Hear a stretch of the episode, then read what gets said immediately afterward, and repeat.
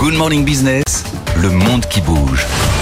Et cette idée, en fait, ce serait un club exclusif de démocratie qui serait exempté de droits de douane entre elles. Quelle est cette préconisation originale, Benahouda, d'un PDG en Allemagne? Oui, euh, elle est portée par Matthias Dofner, euh, PDG et important actionnaire euh, d'Axel Springer. Ce groupe allemand détient le journal le plus lu du pays, Bild, la chaîne d'information Welt ou encore le site économique Business Insider. il se démarque en Allemagne par sa propension à passer au travers de ses propres médias pour faire valoir ses idées politiques En avril dernier, d'ailleurs, un hebdomadaire en dehors de sa galaxie, Die Zeit, a publié à ce sujet une enquête retentissante sur sa volonté d'éviter le déclin définitif, je cite, du pays. Cette fois, c'est chez Politico, racheté par euh, Axel Springer euh, aux États-Unis en 2021, qu'il expose son projet. Les démocraties de part et d'autre de l'Atlantique devraient constituer une union douanière qui elle-même imposerait des taxes punitive aux autocraties. L'objet est, selon lui, de commercer librement entre ceux qui se conforment à des normes communes en matière de droits de l'homme et de l'environnement pour de la sorte rétablir une équité avec ceux qui ne les respectent pas. Dans ce raisonnement, les Américains et les Européens seraient euh, alors en mesure de tenir tête enfin aux Chinois un front démocratique, selon sa formule économique, amènerait Pékin à négocier dans des conditions qui lui seraient nettement moins favorables. Euh, le PDG d'Axel Springer est en période de promotion de son livre intitulé Piège commercial, comment cesser de faire des affaires avec les dictateurs. Et dans un long entretien à une plateforme d'analyse canadienne, il a eu ces mots. Les dictateurs et les autocrates semblent euh, ne comprendre que le langage de la force et de la puissance. Et puis, à la question du lourd prix à payer pour former ce club exclusif Il a cette réponse.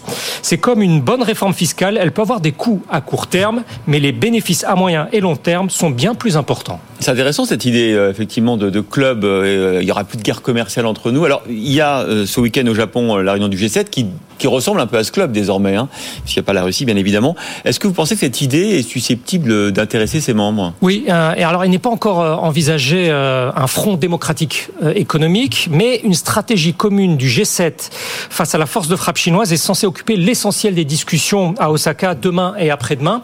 L'Australie, le Chili, l'Inde, l'Indonésie et le Kenya ont été également conviés.